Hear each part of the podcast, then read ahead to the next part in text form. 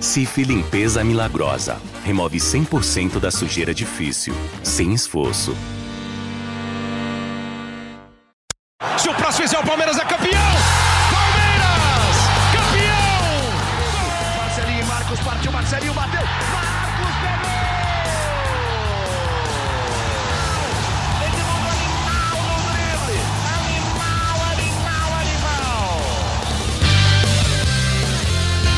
Palestrinas e palestrinos, começando mais um GE Palmeiras, o seu podcast aqui do GE. Globo sobre tudo do Verdão. Eu sou o Lucas Garbelotto e hoje eu tenho a companhia de Leandro Boca, a nossa voz da torcida, Emílio Bota e Felipe Zito para falar tudo sobre a eliminação do Palmeiras contra o São Paulo no Allianz Parque lotado, recorde de público do Allianz. E eu diria que foi uma eliminação dolorida, não por conta da eliminação. Uma eliminação acontece, faz parte da vida.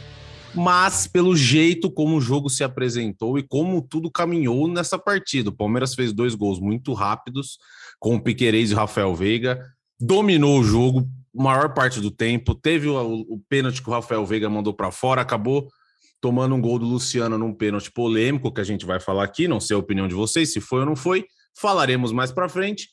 Enfim, Palmeiras eliminado nas oitavas de final da Copa do Brasil e agora o Palmeiras foca suas forças na Libertadores e no Campeonato Brasileiro, que, convenhamos, não tá ruim. Faz parte do jogo e Libertadores e Brasileiros são mais legais e mais importantes, na minha opinião, de ganhar do que a Copa do Brasil. Mas é verdade, uma eliminação para o São Paulo, um dos principais rivais do Palmeiras, dói e dói muito.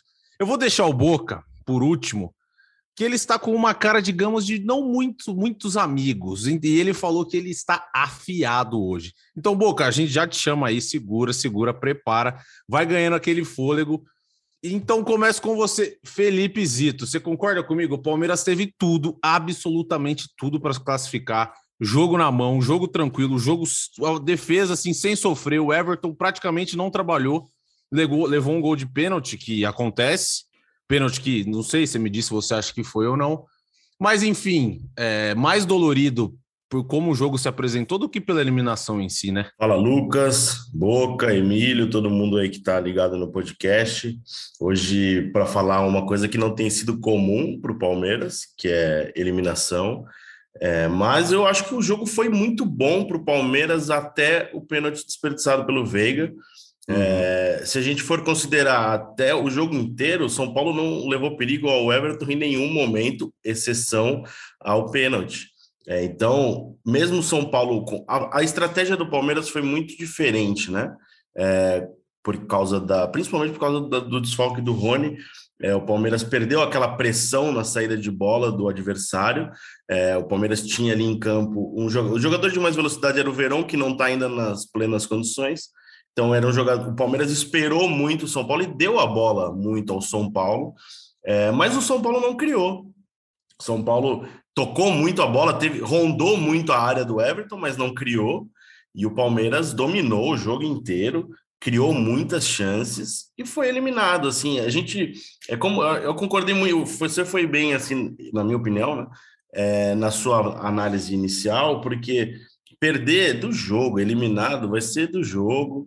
É, a gente pode até discutir se o Palmeiras ser é, ter uma competição a menos pode ser benéfica para esse time de alguma forma no Brasileiro e na Libertadores. A forma que foi é, o jogo do pelo jogo do Palmeiras, por ser um clássico, é, não foi legal. É, é, algo assim, o Palmeiras jogou para ganhar, não ganhou. E o, me incomoda um pouco, e vocês sabem a minha opinião, desde sempre eu falo que esse time não vai ganhar sempre, não existe time que vai ganhar sempre.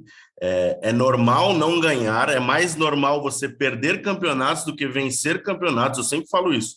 Só que eu acho que o jogo de ontem foi muito ruim para o Palmeiras. O Palmeiras não soube matar a classificação e eu acho que não dá para ficar se contentando com aquela coisa.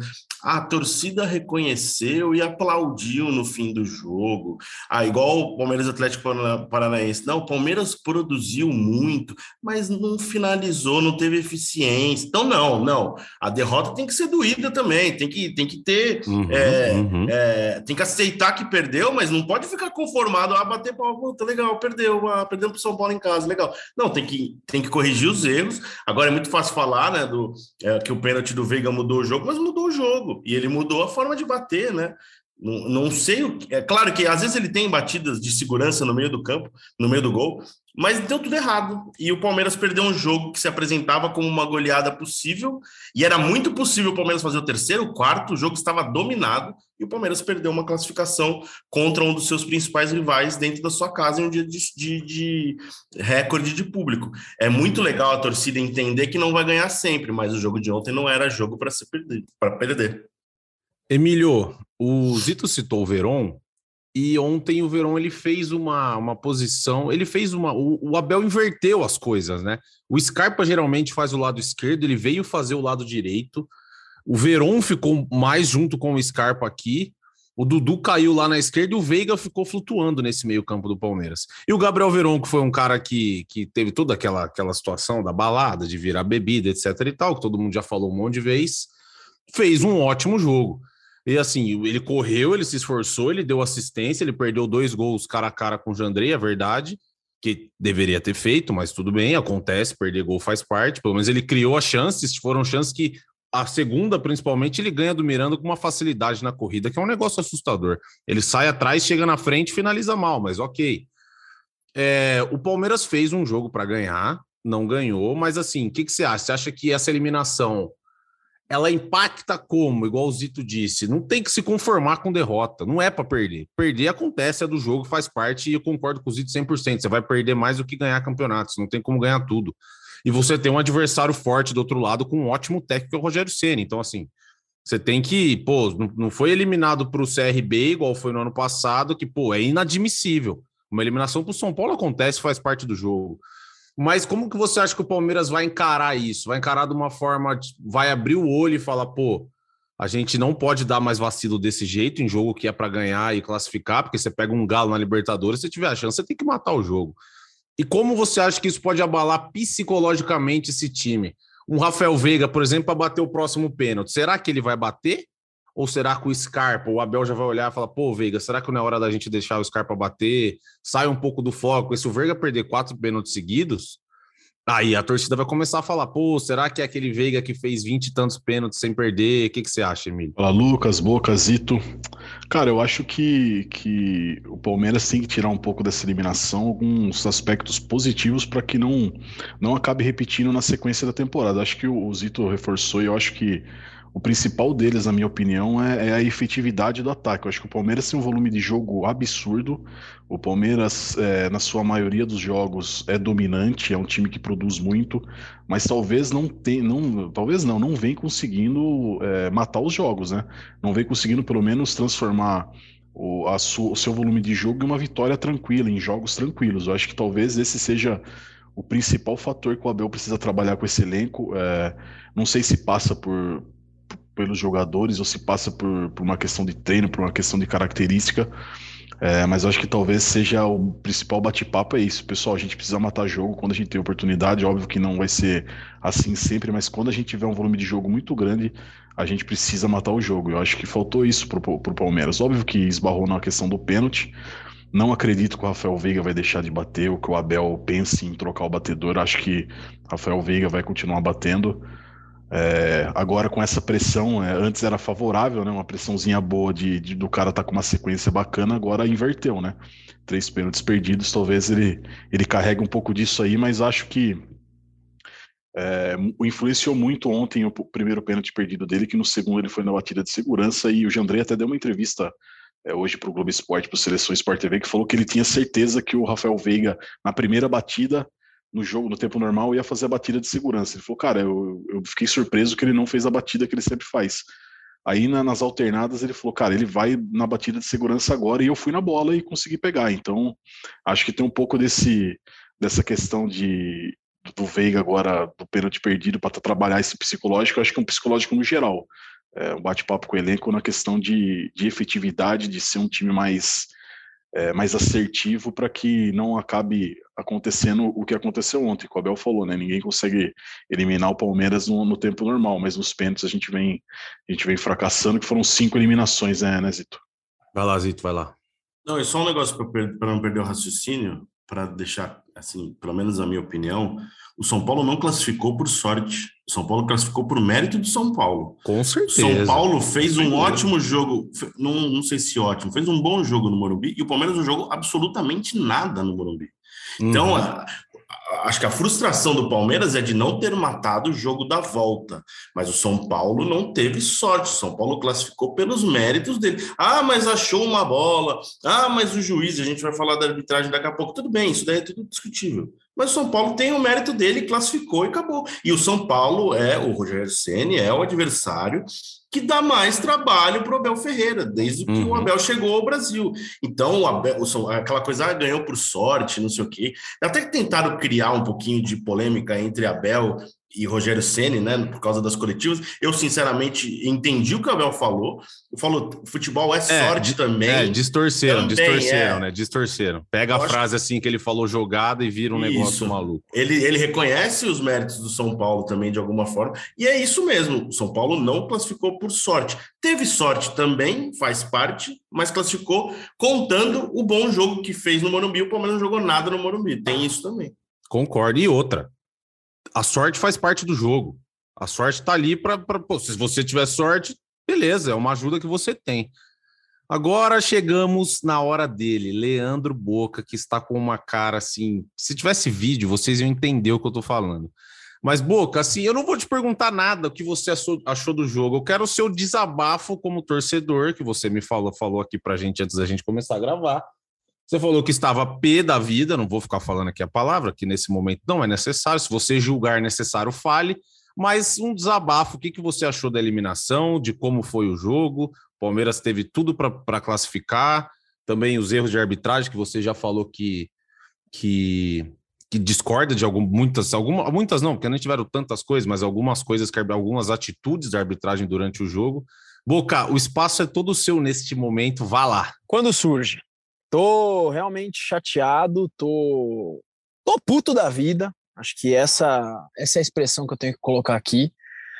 Uh, é do jogo, né? Futebol qualquer dia vai fazer eu morrer do coração, porque você vai para o Allianz Parque assistir um Palmeiras São Paulo valendo uma classificação num campeonato de mata-mata. Você sabe que tudo pode acontecer. Né? Só que você vê um time avassalador em 12 minutos, porque essa é a expressão. Foi um Palmeiras dominante de uma forma, cara. Quando o Palmeiras fez o segundo gol com o Veiga, eu já tinha falado, nossa senhora, vai ser quatro, cinco, seis, vai ser o que a gente quiser. Pênalti pro Palmeiras, Veiga na bola. Naquele momento, meu amigo, meu amigo, no meu interior aqui, eu já tava assim, nossa, acabou, mas vai ser outro chocolate. Eu vou cantar musiquinha na internet, eu vou fazer o que for, porque vai ser um espetáculo isso aqui. E foi um balde de água fria, Lucas, mas um balde de água fria na torcida, no estádio. Quando o Veiga perdeu aquele pênalti e o São Paulo converte o pênalti na sequência, um balde de água fria que, que, cara, me fez um mal. Eu saí do estádio muito chateado. Tem o lado bom disso, de ser, de estar tá fora de um campeonato, porque ah, nós vamos disputar outros dois com, com, com com, com potencial maior, porque vai ter mais tempo de descanso e tal, mas isso é Palmeiras, cara. Palmeiras tem que entrar para disputar as coisas mesmo, a gente conhece o calendário e sair para São Paulo. O Emílio falou isso no último podcast. Sair para São Paulo não dá, cara. Não dá. Não dá para a gente aceitar. E aí tem alguns adendos. Eu fui fazer um, um levantamento das últimas disputas de pênalti para o Palmeiras é, é, é, em mata-mata. Tirando contra o nosso maior rival em 2020, a gente perdeu todos de 2017, Zito, talvez, para cá, foi Barcelona de. Eu peguei de Barcelona de Guayaquil Perdeu, até hoje. É, foi Barcelona, Perdeu. depois teve defensa. teve o Flamengo. Não, ganhou né? do Corinthians em 20, né? A final É, do Paulistão foi Corinthians em 20. Desde a final do Paulistão, desde a final do Paulistão são cinco consecutivos, são cinco derrotas consecutivas. É, antes, eu preciso lembrar, tem essa do Barcelona de Guayaquil, tem ganhou Ó. do Santos na semifinal do Paulista, depois perde do Corinthians na decisão. 18, né? Perde pro Corinthians. 18, aí 19 Perde não. pro Inter na, na, na Copa do Isso. Brasil de 19, Inter, São boa, Paulo boa. no Paulista de 19, Tem aí isso ganha também, o verdade. Paulista de 20. Aí a gente Isso. perde a Recopa pelo Defesa e Justiça, perde a Supercopa pro Flamengo, perde pro CRB e perde ontem pro São Paulo.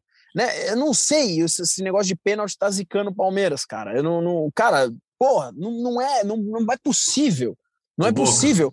Oi, fala, Zetinho. E, não, e, eu- e uma coisa que deixa muito mais claro o desempenho terrível do Palmeiras nas cobranças de pênaltis do Palmeiras é que o Everton, nessas, considerando só essas cinco, tá? Que foi a pesquisa que eu fiz é, desde a última vitória que a gente publicou. Então a gente já fez até um, um raio-x agora de quem mais perdeu, quem mais fez, enfim. Uhum. Dessas cinco cobranças, o Everton só não pegou pênalti em uma. Para você ter noção o quão ruim foi o aproveitamento do Palmeiras. Porque quando o goleiro pega um pênalti, você já fala, porra, é meio caminho andado. Se o, Everton pegou em quatro e teve contra o Flamengo ele pegou duas ou três. O Flamengo perdeu três. Acho que ele pegou Então, duas, é. Contra o CRB ele pegou uma e a bola foi na trave. Então é muito ruim o desempenho. É muito ruim. Eu É até brinco. muito ruim. É eu até brinco ruim. que quando é Mas- lote- loteria, eu sempre jogo na Mega Sena e eu sempre perco.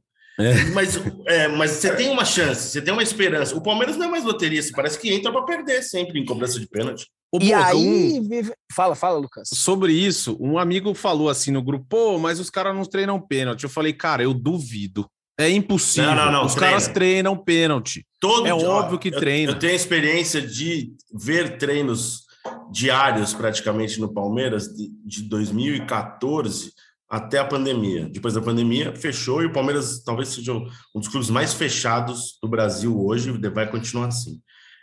Todos os dias, quase todos os dias não, mas praticamente, sei lá, de uma semana de cinco dias de treino, em três ou quatro tem treino de pênalti. Então, Tanto que a gente via um- um- uma curiosidade: Fernando Praz treinar pênalti sempre.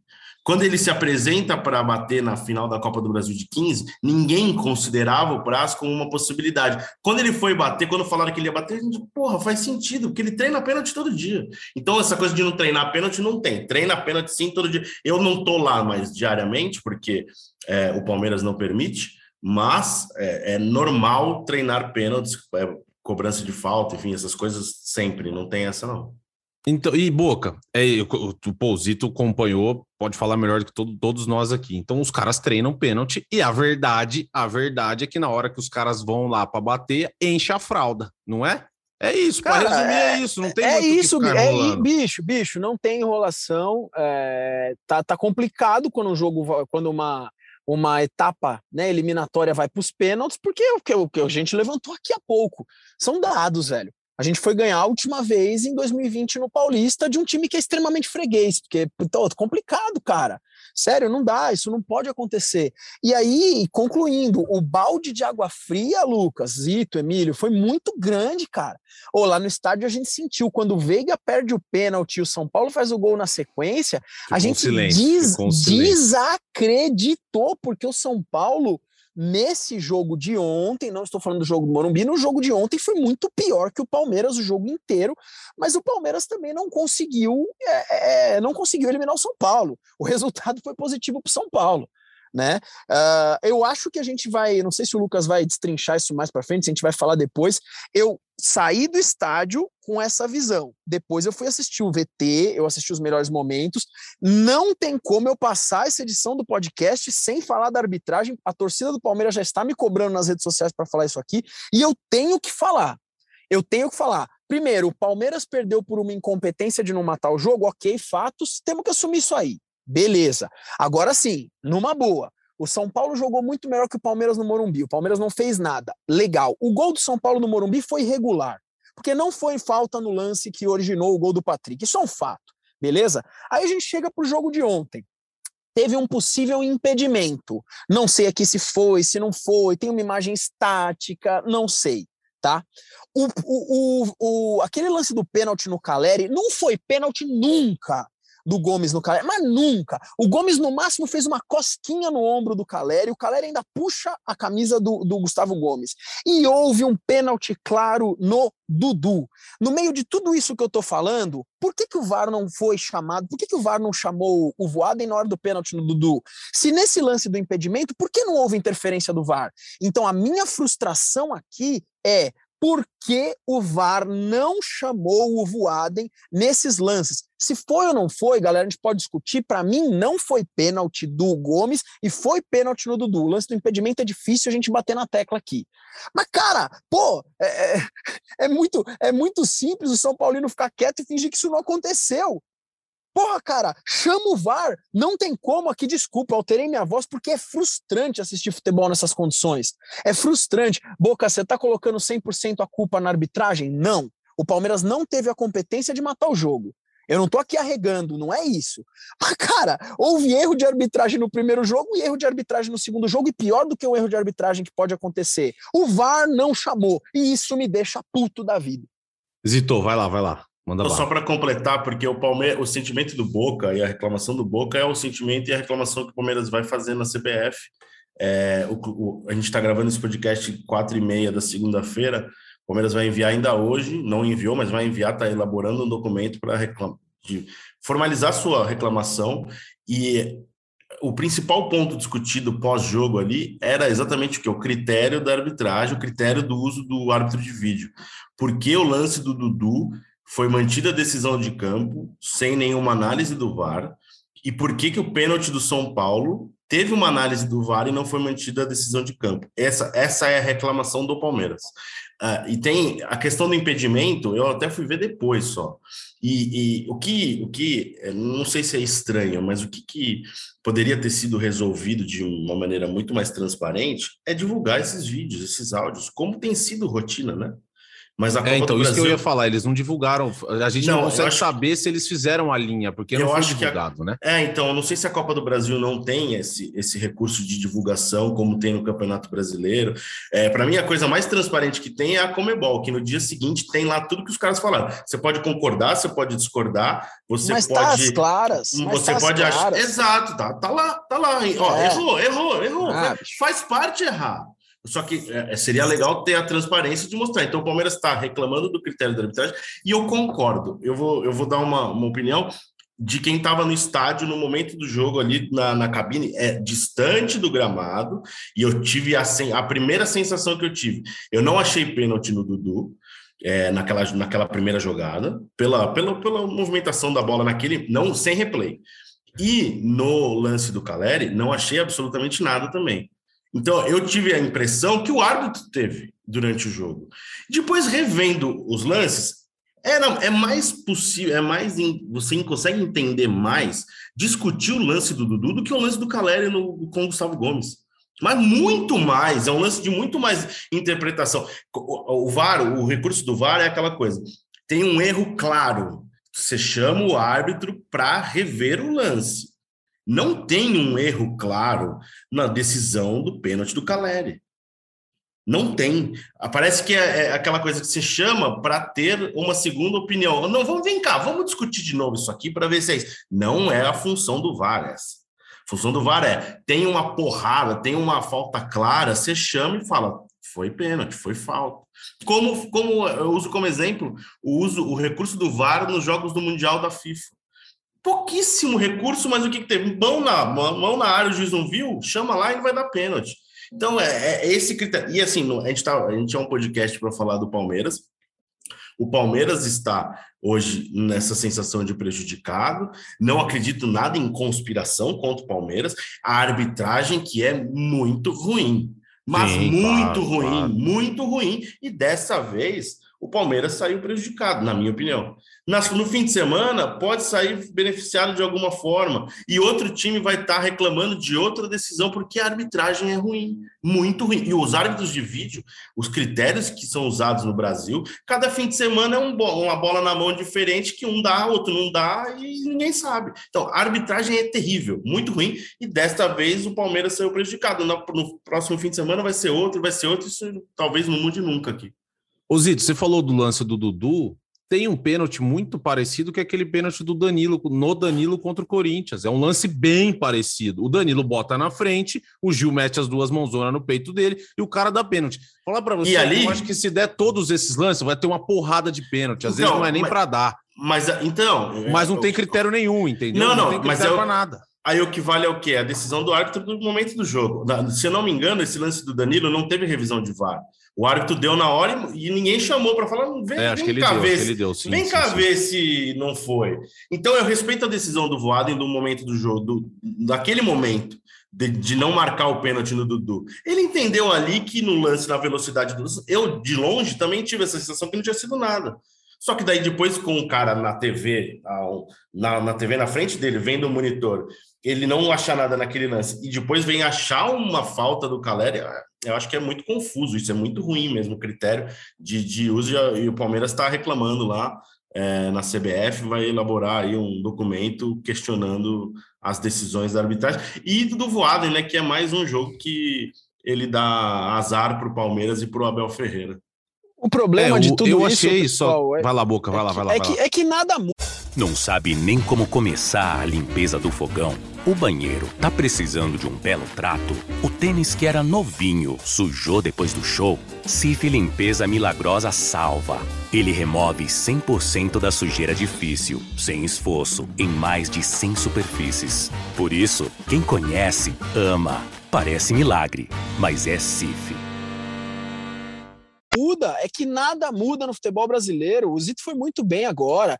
Se for contra ou a favor do Palmeiras, eu sempre falo isso. A questão não é o Palmeiras. É ruim demais a arbitragem nesse país. É ruim demais. E mais uma vez com interferência. Caramba, se a gente tem árbitro de vídeo, se a gente tem árbitro de vídeo, se a gente tem análise de dados mediante a vídeo, como ainda, como ainda é possível erros nessas, nessa magnitude? Não dá. O que a gente precisa é de critério. O Zito matou a pau. Pô, viu o do, o do Gomes? Veja o do Dudu. Ou não vê o de nenhum dos dois, sei lá. Resolve. Mas sabe o que, que eu acho que, Ah, que pô, acontece? irrita. sabe o que eu acho que acontece muito, Boca? Diferente do que o Klaus fez na final do Paulista, ele foi lá no VAR, ele olhou, mas ele bancou o que ele tinha decidido. O Aqui no Klaus Brasil é o melhor parece... árbitro do Brasil hoje. Porque Então, ele tem personalidade de é isso. justamente disso Cara, que você vai falar. se o VAR chama, o cara vai lá o cara parece que o VAR, o VAR não tá falando para ele, cara, vem aqui olhar e dá a falta. Tá falando para ele, reveja o lance. E se ele você acertou. mantiver sua opinião, beleza, segue ele- o jogo. E ele acertou nesse lance, porque não foi pênalti pro Palmeiras naquele começo de campeonato, naquele começo de final do Campeonato Paulista. Acertou, ele acertou, ele nos acertou. dois. Ele acertou nos dois, acertou em deixar o gol do Zé Rafael e deixar e deixar seguir esse aí que não foi nada. Entendeu? Parece que quando o VAR chama, parece que o VAR é o soberano, não é o árbitro que está dentro do campo. O VAR chamou, o cara meio que se sente na obrigação de acatar, mas o cara só tá falando para ele, ó, vem aqui. Talvez você não tenha visto por esse ângulo, reveja e ponto. É simples. E para mim não foi nem pênalti no Dudu e nem pênalti no Caleri. É porque esse lance do Dudu, se for dar pênalti toda hora, cara, vai ter cinco pênaltis por jogo. Que é essa meio enroscada que põe a mão no peito e tal. Se fosse fora da área, ele daria falta. Certeza, certeza, certeza, certeza. Mas eu acho que para pênalti é aquela coisa, a falta dentro da área é pênalti, mas tem que ser um negócio um pouco mais assim, né, para dar pênalti. Ainda mais um jogo desse tamanho, um jogo decisivo. Mas Emílio, você está muito quieto. Diga o que você achou desses lances. Ó, temos, ó, para a gente falar, temos o do o, a mão do Caleri por Palmeiras, que foi pênalti, claro, acho que não tem muita discussão, né? Temos aí então o gol, o pênalti no Caleri que o Luciano bate e converte, que o Gomes faz. E vamos falar uma coisa, não foi pênalti, mas já é a terceira vez que o Gomes faz um pênalti, que é, e foi a primeira vez que de fato deu, deu tudo errado, né? Das outras vezes ele tinha dado uma sorte, na vez que ele não faz o pênalti, dá errado. Que ele tinha feito contra o Galo, tinha feito contra o Corinthians, e logo na vez que ele que ele faz um pênalti que não foi pênalti, ele dá o azar do Luciano ir lá e converter. Aí tivemos também esse do Dudu. E aí, Emílio, o que, que você achou desses lances? E eu concordo também com, com o Zito que com o Boca não tem nada de conspiração. Os caras são muito ruins. E não é, a gente vê erro em todo, todo jogo do Campeonato Brasileiro. Não é assim, ah, contra o Palmeiras, é contra o Palmeiras, é contra o São Paulo, é contra o Corinthians, é contra o Santos, é contra o, Va contra o Vasco na Série B. Também tem erro na Série B, é contra o Flamengo, é contra o Fluminense, é contra todo mundo, né, Emília? Não tem muito essa. E, e assim, o Voaden e o Abel, o Abel, o Voaden logo no começo do jogo foi lá já soltou um amarelinho pro Abel, né? Não tinha nem começado, ele falou e tum, toma. Já deu um amarelinho meio tipo Acho que não Abel. foi pro Abel. Acho Parador Ah, não foi? Mabu, né? É, foi com o Magu. Ah, porque É, eu, o- eu tava lá no Allianz, de onde eu tava, eu vi que ele tinha dado um cartão. Achei, Mas que, ele tinha, achei chamou- que tinha mas sido ele para Abel, mas chamou- teve uma hora que ele chamou o Abel pra uma conversinha, chamou, né? chamou, pediu calma, falou, "Pé, calma, calma, você e sua comissão, quero calma, eu tô no. E, ó, Mas do jogo." foi, eu achei Não, que e ó- tirando esses erros, ele, eu achei que ele foi bem nessa hora, porque o Abel, ele só com- e depois ele ignorou, ele nem deu mais bola. Só fazer um parênteses aqui, o Abel merece o cartão. 95% dos cartões que ele recebe. Então ele já está marcado pela arbitragem. É normal, Claro. ele já está marcado. Porque ele merece. O comportamento é exagerado na maioria das vezes. Só um adendo aí, só esse parênteses, porque acho que vale citar. Na minha opinião, o Abel tem um comportamento que poderia ser revisto no- na, na beira do campo. É, mas claro que a torcida abraça a- a- a- o que ele faz né, pelo Palmeiras e, e- e te- e tem todo esse sentimento de perseguição da arbitragem. Só que eu acho que ele exagera muitas vezes. Não foi o caso, não, não precisou tomar cartão ontem, ele até não, não chamou tanto a atenção, é, mas ele exagera muitas vezes também. É, ontem acho que ele também não chamou atenção porque o que ele planejou para a partida o Palmeiras fez. Ele teve, a- ele teve todas as chances para ganhar o jogo. Não tinha por que ele, ele sair ali da, da estribeira e reclamar. Mas, Emílio, diga lá. O que, que você achou dos lances, o pênalti do Calera, então, o pênalti, possível pênalti no Dudu. E é só isso, né? Que foi polêmico, polêmico, né? O pênalti que do pênalti no, do Gomes no Calera e o pênalti do. Acho que foi o Diego Costa, o Dudu, né? Que o Diego Costa põe a mão no peito do Dudu. Isso. Cara, eu não gosto nem de prolongar muito a questão da arbitragem, porque, é, sei lá, cara, é a gente é, bater prego na areia, sabe? Não vai resolver nada. E eu acho que o árbitro de vídeo veio para. Parecia que ia resolver muito, muitos dos problemas da arbitragem, mas que só potencializou a ruindade dos árbitros brasileiros. Eles se tornaram mais omissos. É, muitos deles usam o VAR como uma espécie de muleta, esperam a marcação do árbitro de vídeo para chamar, não se posicionam. Acho que eu também estou muito nessa linha, acho que não foi pênalti no Caleri, acho que era uma, uma bola dividida, era uma jogada dividida ali do Gomes, por mais que o Caleri tenha tomado a frente, mas o Caleri puxava o Gomes, o Gomes puxava e, e, no, e no replay, na câmera lenta, tudo parece muito maior do que verdadeiramente é no lance de jogo, né? Então o contato certamente foi muito sutil, não é um contato para derrubar o cara dentro da área. Enfim, o do Dudu foi mais pênalti do que o, o do, o do Caleri, eu acho. Mas eu não marcaria nenhum dos dois, para ser bem sincero. Acho que Tô com você, eu também não. e acho que o VAR também deveria ter sido chamado nos dois lances no, no também, por mais que, que, que tentaram manter a, a, a, marcação do Voaden em campo, mas então deveria ter também mantido a marcação do Voaden no, no lance do Gustavo Gomes com o Caleri. Acho que faltou, faltou essa, essa, esse mesmo critério para o Voaden. Acho que o Voaden também é um para-raio, né? Ele sempre chama confusão nos jogos que ele apita e o Abel tem um pouco de razão também para pegar no pé. E aí acho que ficou uma briga pessoal entre eles também. Tem um, é um claro desconforto entre o Voaden e o Abel Ferreira. Muito provavelmente acho que o Voaden vai ficar mais um período aí sem apitar jogos do Palmeiras, acho que ficou quase oito meses, né? De outubro até junho. É, depois que o, que o, Abel reclamou daquela partida contra o América Mineiro, ele voltou agora a apitar, apitou contra o Curitiba, apitou ontem. Então acho que o Voaden vai acabar sendo um pouco isolado dos jogos do Palmeiras por um período novamente, para dar uma esfriada também nos ânimos entre ele e o Abel. E só, Emílio, um, só um comentário, Emílio, vai lá, só, vai lá, vai lá. só um adendo da coisa que eu falei do Abel. O Abel tem razão de reclamar muitas vezes, mas se o árbitro não deu falta naquele momento, não é ele fazer um show ali na beira do gramado que vai mudar. Entendeu? Sim, é, claro, é, claro. É só esse. Ele, ele tem razão em muitas reclamações e os cartões são merecidos em quase todas elas também. Ficou confuso, mas só para deixar claro. É. Agora, ô, ô, Boca, vamos agora, ó, cabeça fria, cabeça fria, coração quente, certo? Abel, Abel Ferreira. O Palmeiras ah, tá difícil, tá, o Palmeiras está eliminado da Copa do Brasil, não tem mais o que fazer. Agora é o seguinte, é, águas passadas, o quando todo mundo estiver jogando as quartas de final, o Palmeiras vai estar com o pezinho para cima, certo? Vai estar lá descansadinho. Infelizmente. É, ou felizmente, sei lá, já não sei mais nada. Então, é exatamente isso. Vai estar lá com o pezinho para cima. A gente sabe que o nosso calendário é muito apertado aqui no futebol brasileiro. É um monte de jogo um atrás do outro e tem a Copa do Mundo no final do ano, que vai fazer com que seja ainda mais apertado daqui para frente.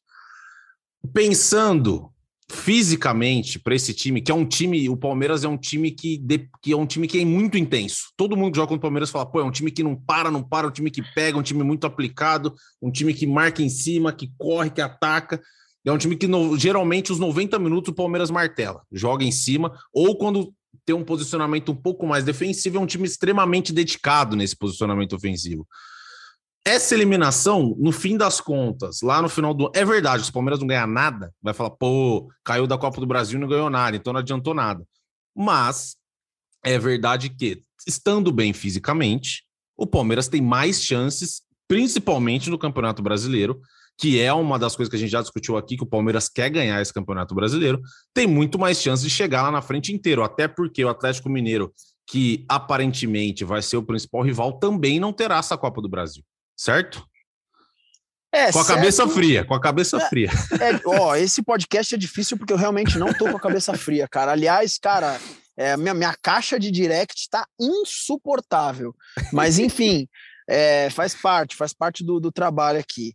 Cara, é, você tá certo, Lucão, só que assim, o Palmeiras em 2020 foi campeão da Libertadores e da Copa do Brasil e acabou deixando o brasileiro passar, porque os resultados no Campeonato Brasileiro no final do campeonato foram ruins para o Palmeiras. O Galo, ano passado, em contrapartida, foi campeão do brasileiro e da Copa do Brasil e, pô, foi longe na Libertadores, foi eliminado pelo Palmeiras, né? Então, é difícil você falar bem de uma eliminação, tá? Mas, cara, o tanto Zito, quanto o Ferri, quanto o Emílio, assim, já vem batendo na tecla da questão do elenco do Palmeiras curto. Eu sempre concordei, você sempre concordou. Então, será que o Palmeiras teria um gás mesmo pensando em campeonato brasileiro, tá? Porque Copa é Copa, aquilo. Você faz um Sim, jogo sim, bom e é eliminado que nem ontem, ou às vezes você faz um jogo horroroso, ganha de 1 a 0 ali e, e classifica. Mas pensando em campeonato brasileiro, cara, o Palmeiras ganha uma gasolina, né? Você fica com uma reservinha um pouco maior, porque a gente tem uma Libertadores em alto rendimento, mas, cara, da- daqui até um uma possível final na Libertadores, a gente está falando de cinco jogos. São cinco jogos apenas. Se você estivesse falando de uma Copa do Brasil, seriam cinco da Libertadores e mais seis de uma Copa do Brasil. São 11 jogos no meio de um campeonato brasileiro todo, né? A parte do campeonato brasileiro, perdão. Então, cara, você ganha aí uma gasolina interessante. Agora, não adianta nada eu mandar todo esse discurso para você e se chega segunda-feira contra o Cuiabá e vai uma parmeirada. Não dá. Então o Palmeiras tem É. que pegar esses próximos jogos, cara, Cuiabá, América Mineiro, ô Lucas, ô Lucas, é pra ensacar, cara. Tem que ganhar, É pra tem ganhar, ensacar. tem que ganhar. é tem pra ganhar. ensacar. Entendeu? É o momento agora do Palmeiras conseguir tranquilamente disputar as duas competições em alto rendimento. Ah, tem o Campeonato Brasileiro, então não sei a Libertadores. Ou tem a Libertadores e não sei o Brasileiro. Não é assim. Porque Libertadores são apenas cinco jogos. Não, é isso. Agora o Palmeiras vai descansar quando todo mundo estiver jogando as quartas da Copa do Brasil, né, Zito? É aproveitar a semana que vai ter ali para ficar com a perninha para cima e pé embaixo no brasileiro, porque agora não tem mais essa, né? Pé embaixo É. no brasileiro, pé embaixo na Libertadores e, e vai, vai até onde der. Eu vou até abrir o calendário aqui para ver quando que isso vai impactar é, na rotina do Palmeiras, mas acho que não é imediato, né? Acho que não sei se as quartas de final da Copa do Brasil já vão ser agora imediatamente. Eu acho que é mais para agosto. Então o calendário do Palmeiras agora não muda muito. É, vai ter uma tranquilidade em algum momento, pensando no Campeonato Brasileiro, e acho que vai calhar justamente no período de decisão da, da Libertadores. É aproveitar da melhor forma, né? Porque é, é, é- é claro, né? Para mim, o Palmeiras está num momento físico no seu ápice, assim, de, de desgaste, né? Então, vai ser importante, por exemplo, hoje é hoje é sexta-feira os jogadores do Palmeiras ganharam a sexta-feira livre. O Palmeiras vai ter só dois dias de treinamento, três, né? Se eles entrarem em campo na sexta, não, na segunda-feira, para preparar para o Cuiabá. E acho que nesse momento é o que mais, o melhor eles conseguem fazer, porque os caras estão. O fim do jogo você via ele totalmente. Zé Rafael, é, Dudu, você viu os caras esgotados, eles não tinham nenhuma Sim, condição sim. de continuar, mas o Gabriel Verão ainda tem toda a questão de estar voltando agora de treinamento, ele estava esgotado. Então, ó, ó, peguei aqui, ó, vai ser a semana do dia depois de Palmeiras, ó, o Palmeiras joga agora contra o Cuiabá, pega o América Mineiro na quinta-feira que vem, dia 21 de julho, e depois o Inter no Allianz Parque, dia 24. Do dia 24 até o sábado, dia 30, que joga contra o Ceará, é, e é uma semana livre. O Palmeiras vai poder respirar. E depois a segunda semana livre, que é das quartas de final da Copa do Brasil, vai ser do dia 13, 14 de agosto até o dia 21 de agosto, que são justamente entre Corinthians, é, joga contra o Corinthians e Flamengo. Então, entre esses jogos, o Palmeiras vai ter mais uma semana livre e vai ser durante ah, logo depois da, da, da, semifinal da Libertadores. Então vai ter um descanso, vai ser importante para o Palmeiras. Vai ser, vai ser bem aproveitado isso. Acho que o Palmeiras precisa disso. É aquela. A gente vai voltar na tecla. O Palmeiras ser eliminado da, da, da Copa do Brasil ano passado para o CRB foi excelente. Foi um vexame, foi um vexame, foi o maior vexame da era Abel Ferreira. É, mas foi, fez muito bem para o Palmeiras. O Palmeiras conseguiu, em certo momento, se planejar para disputar a final da Libertadores e chegar em um, em um grande momento físico na Libertadores. Se a gente e lembrar, foi fundamental, principalmente é, contra o Flamengo. O Palmeiras estava em outro ritmo do Flamengo na final. O Flamengo estava baleado, com vários problemas e chegou muito mais desgastado. Então o Palmeiras se preparou para isso. E isso pode ser importante. E eu acho que até nem tanto pensando na Libertadores hoje, mas pensando no Campeonato Brasileiro, o Palmeiras vai poder jogar como líder e tentar administrar a sua liderança, a sua vantagem, ampliar ou defender. Acho que o Palmeiras agora ganha mais fôlego para disputar essas duas competições e tentar tirar um algo positivo. Ser eliminado da Copa do Brasil para o Palmeiras, disputando títulos da Copa do, da, do, Brasileirão e da Libertadores, não é uma tragédia. O que foi uma exato, é tragédia é aí, é foi ser eliminado para o São Paulo da forma que foi. É, é exato. Concordo com o Zito, é isso. Emílio, só para a gente, a gente falou de elenco curto aqui. O Lopes e o Merentiel podem jogar a partir da partida contra o América, né? Porque não dá tempo de, de entrar no bid e tal, demora um dia. Então, eles devem estar com o elenco do Palmeiras a partir da quinta-feira, no jogo contra o América. E são dois, dois reforços que chegam no momento muito importante momento que o Rony está fora, no momento que o Abel Ferreira estava sem esse atacante ali de referência, tanto que ontem o Palmeiras jogou sem uma referência, mesmo que essa referência seja o Rony, que vem sendo já faz algum tempo. Mas a expectativa é boa em cima desses dois caras. E o Palmeiras, então, na segunda-feira tem o Cuiabá. Falamos aqui, o Zito falou bem a sequência aí: tem o Cuiabá, depois o América e depois o Inter. E depois o Inter em casa. São três jogos. O Inter é um jogo muito difícil, o América lá também não é um jogo fácil, mas são três jogos que o Palmeiras tem que ganhar para pelo menos retomar a boa fase ali no brasileiro, que já são três jogos sem vitória também não tem má fase, aqui não estamos falando de fase má, não é? A fase é boa, a fase é ótima do Palmeiras faz anos. É só retomar o caminho das vitórias contra o Cuiabá, vencer o América bem e também ganhar do Inter, e aí o Palmeiras consegue colocar essa derrota de ontem para trás, essa eliminação para trás. E vamos caminhando aqui então para o fim do nosso episódio. Falamos muito dessa eliminação do Palmeiras, uma eliminação doída, como falamos aqui, principalmente pela maneira como aconteceu. É, Leandro Boca fica para daqui a pouco, eu tenho certeza que ele vem com um recado dos bons hoje. Emílio, obrigado, hein? Valeu. Voltamos na terça-feira depois para falar do jogo contra o Cuiabá. Espero que com a, que a gente fale aqui de uma vitória palmeirense. Fechado, bom fim de semana a todos aí. Até terça-feira comentando tudo sobre Palmeiras e Cuiabá. Show de bola. Zito, valeu, hein? Nosso chefe, nosso chefe. Não sou chefe nem na minha casa, eu moro sozinho. É, só queria pontuar isso. E hoje não vai ter despedida em protesto à, à, à, eliminação do Palmeiras. Eu não vou fazer a despedida. Brincadeira, eu vou fazer sim. Deixa o Boca só se. Deixa só o Boca se despedir. Ou vocês acham que merece protesto de não ter despedida hoje? Ah, eu não consigo não ouvir sua despedida, Zitinho. Então tá, Faz é, por nós. Manter, é verdade, Só porque vocês pediram, eu vou fazer. Só por causa Tem que disso. ter, porque você ganhou duas Libertadores. Um, duas eu não sei, acho que a primeira, não, não lembro se tinha um podcast. Já tinha? Tinha, a gente fez no dia do jogo, do então, Palmeiras e Santos. Então, então você está fazendo isso e o Palmeiras ganhou duas Libertadores, ganhou a Copa do Brasil, ganhou o Paulista, então tá bom, deixa, vai. o, deixa tá o ritual, bom. vai, vai. Dessa vez passa, hein? o Boca, obrigado, hein? Muito bom o seu desabafo. É, pô, é muito legal, assim, de verdade, ter você aqui como a nossa voz da torcida, porque é gostoso ouvir a opinião e o coração do torcedor nesse podcast. Obrigado demais, Boca, de novo.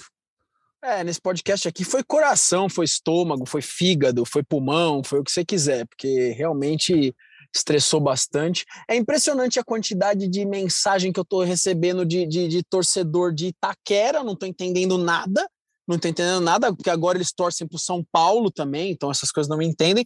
Mas enfim, o meu recado final vai para um senhor chamado Leandro Pedro Voaden. É Pedro o nome do meio? É isso mesmo, Leandro Pedro Voaden, e falar que o senhor não faz jus ao seu primeiro nome. Um grande abraço. Por essa eu não esperava. Foi Excelente. Como sempre, Zito. como sempre foi bem. É com você, Zito. Então é isso, hoje num, num tom mais é, em forma de protesto. Chutou Deivinho. Chutou Deivinho, subiu Breno Lopes e partiu Zapata. Partiu Zapata, sai que é sua, Marcos! Bateu para fora!